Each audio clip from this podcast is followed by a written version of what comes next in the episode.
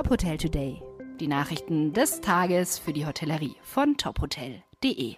Mit Stefanie Reinhardt. Dieser Podcast wird Ihnen präsentiert von FIBO, der weltweit größten Messe für Fitness, Wellness und Gesundheit. Die FIBO 2024 bietet ein verlockendes Angebot für die Hotelbranche mit attraktiven Fitnessangeboten, die neue Umsatzpotenziale eröffnen. Mehr erfahren Sie auf fibo.com. Mehrwertsteuer auf Speisen Thema im Bundesrat. Bayern will heute im Bundesrat einen Anlauf zur Beibehaltung der 7 Prozent machen.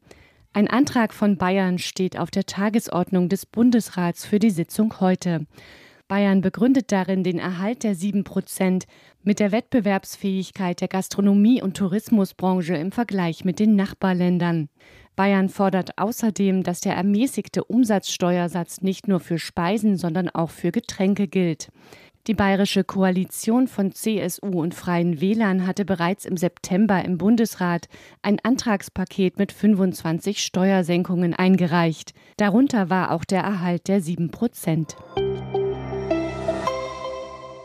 Familux will seine Arbeitgebermarke weiterentwickeln.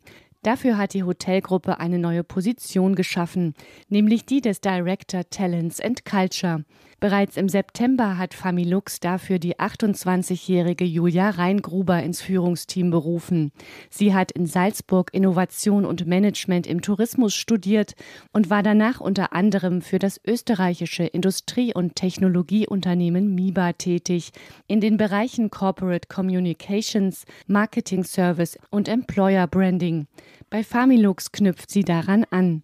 Sie verantwortet das Employer Branding für die 670 Mitarbeitenden in Österreich und Deutschland.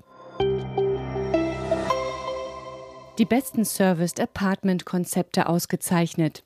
Die So Apart Awards gehen in diesem Jahr an fünf Apartment-Hotels in Hamburg, München, Dortmund, Freiburg und Berlin.